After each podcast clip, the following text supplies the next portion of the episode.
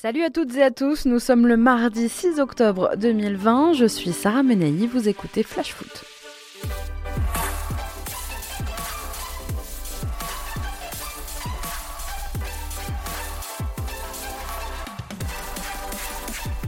Dans un instant, toute l'actu de vos 20 clubs de Ligue 1, mais avant ça, place à notre fait du jour. Cette fois, ça y est, c'est terminé. Le mercato a fermé ses portes hier soir à minuit. Alors quel bilan faire de cette période? Qui en Ligue 1 a le plus dépensé? Qui a été le plus radin? On fait le point dans notre rubrique écho dans un instant, mais avant ça, focus sur un transfert qui nous a particulièrement étonnés. Il s'agit de celui de Bounassar de l'OM au Bayern Munich. Tu t'y attendais pas à celle-là. Hein bah déjà parce que c'est pas tous les jours que l'OM vend un joueur 5 fois plus cher qu'il ne l'a acheté. Un parcours à la Franck Ribéry, un peu arrivé de Metz il y a 5 ans pour 2 millions d'euros. Bounassar a progressé sous les couleurs marseillaises, même s'il restait quand même remplaçant. Repositionné arrière droit par Rudy Garcia, Bounassar arrivait à gratter quelques minutes par match en remplaçant Hiroki Sakai. Alors aujourd'hui, son transfert va rapporter 10 millions d'euros à l'OM parti hier matin se soumettre à la visite médicale à Munich. À 28 ans, Bounassar vient donc de signer son contrat avec le récent vainqueur de la Ligue des Champions pour les quatre prochaines saisons. Il a fait ses premiers pas ce matin dans son nouveau club à l'entraînement. Alors en Allemagne, Bounassar est attendu comme doublure de Benjamin Pavard côté droit. Il pourra faire parler sa vitesse dans le couloir, dans une équipe qui ne manque pas de cette qualité. C'est un gros défi qui l'attend, c'est une très belle récompense pour lui, pour un joueur souvent moqué, taquiné, mais qui finalement n'a jamais fait parler de lui de manière négative, on n'a jamais parlé de lui en mal, c'est un coéquipier apprécié de ceux qui ont partagé son vestiaire, alors on ne peut aujourd'hui qu'être content pour lui. Bouna, la nouvelle star du Bayern, réponse dans quelques mois. Allez, c'est parti pour notre tour des clubs avec, vous vous en doutez, aujourd'hui encore beaucoup d'infos mercato.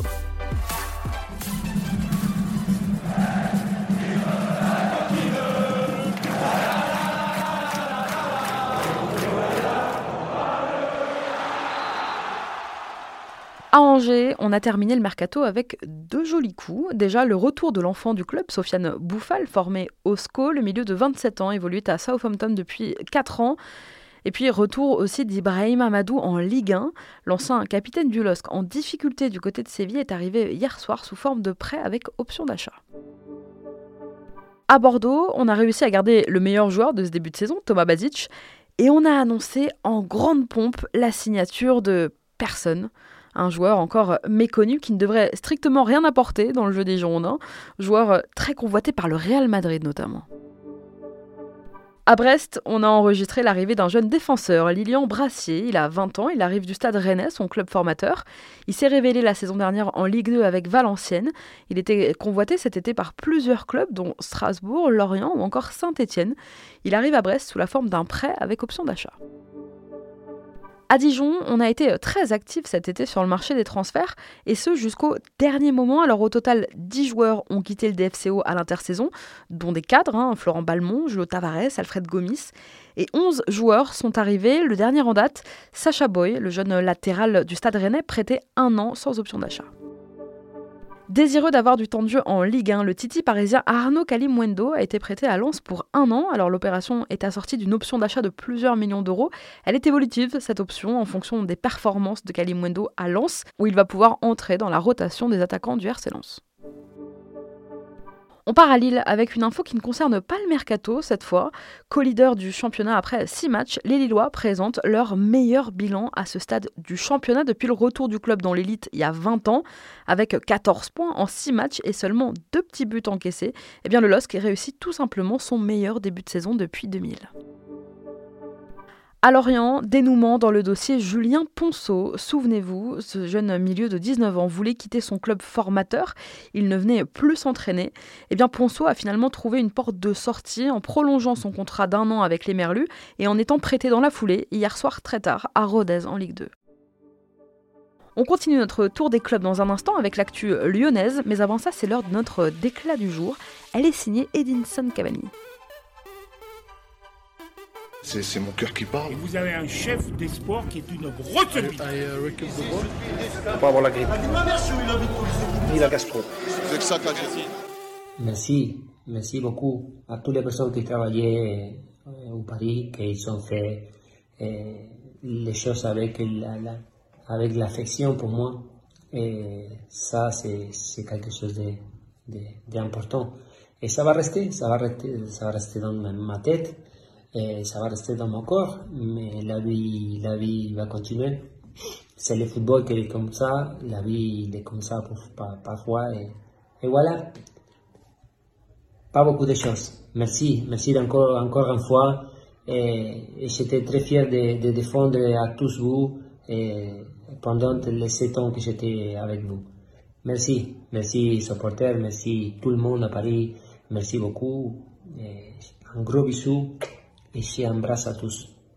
Ciao, ciao. Il aura mis du temps, mais il a fini par arriver. Enfin, un message d'adieu d'Edinson Cavani au Paris Saint-Germain. Plus de trois mois après son départ, l'Uruguayen est sorti de son silence hier en postant un message d'adieu sur les réseaux sociaux. Juste avant l'officialisation de son transfert à Manchester United, le meilleur buteur de l'histoire du PSG eh bien, remercie les supporters et l'ensemble du club de la capitale dont il a quand même porté les couleurs pendant sept ans. De quoi faire un peu peut-être décolérer certains supporters parisiens. Et puis de toute façon...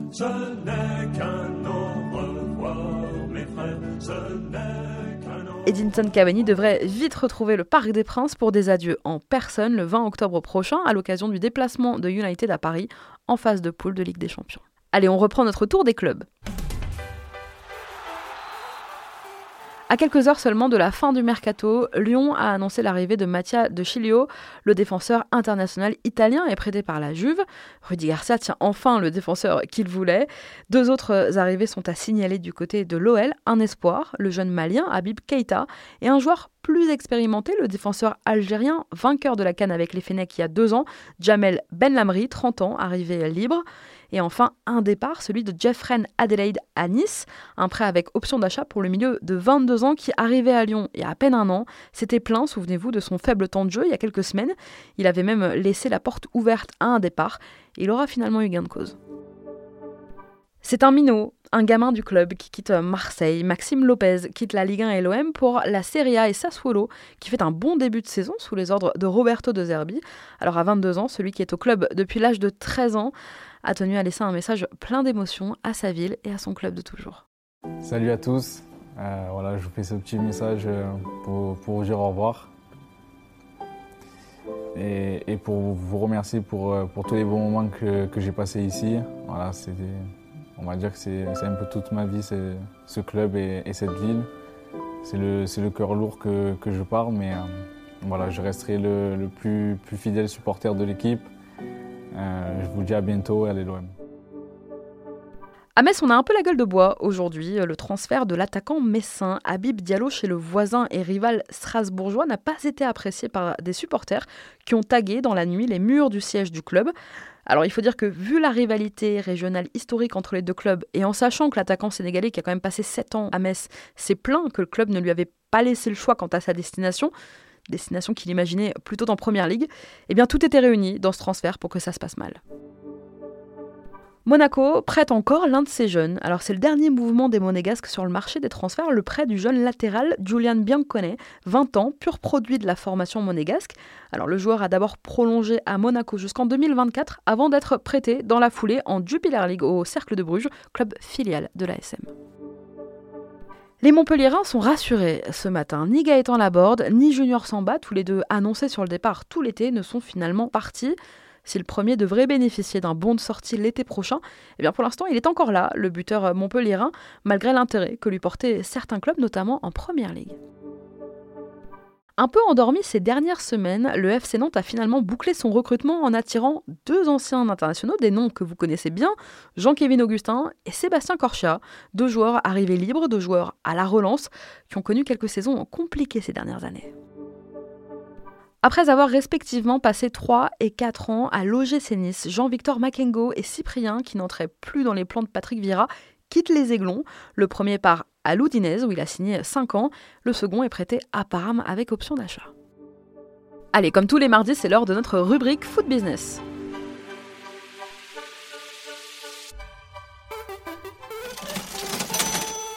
Ça y est, c'est terminé. Qui a le plus dépensé Qui a été le plus radin C'est l'heure du bilan de ce mercato. Et premier constat, qualifiés pour la Ligue des Champions, le Paris Saint-Germain et l'Olympique de Marseille ont été moins présents qu'on aurait pu l'imaginer pendant cette fenêtre de transfert estival. Dans une conjoncture assez particulière mêlant crise sanitaire et crise économique, eh bien le mercato estival un peu décalé cette année s'est terminé hier soir. Et dans le contexte, beaucoup de clubs de Ligue 1 ont dû faire des achats malins, intelligents et surtout onéreux.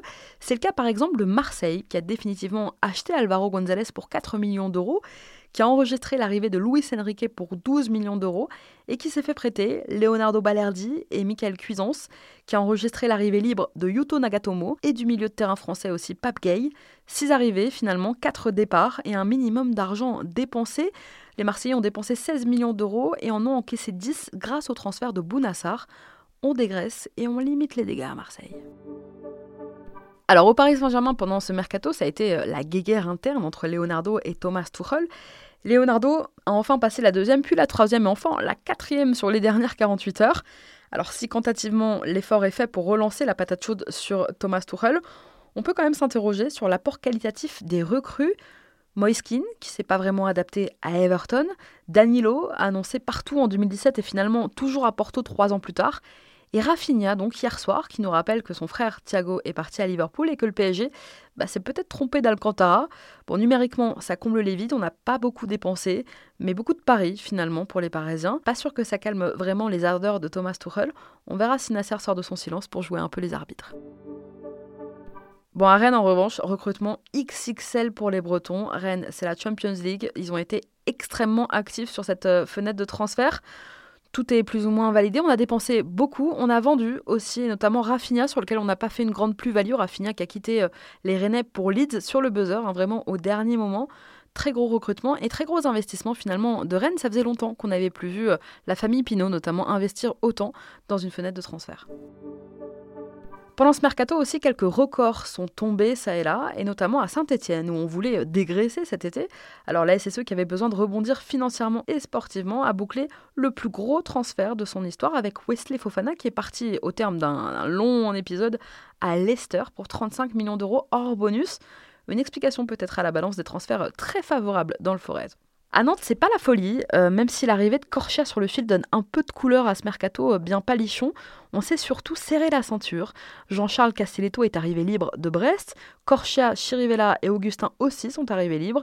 Seule grosse dépense, c'est l'achat de Moses Simon. Euh, Nantes a levé l'option d'achat de 5 millions d'euros, un transfert en partie compensé par le club saoudien d'Al-Ali, qui vient juste de régler les Canaries un an après leur avoir pris Lucas Lima. Le club saoudien a donc payé 6 millions d'euros aux Nantais ce qui va leur faire un petit peu d'air.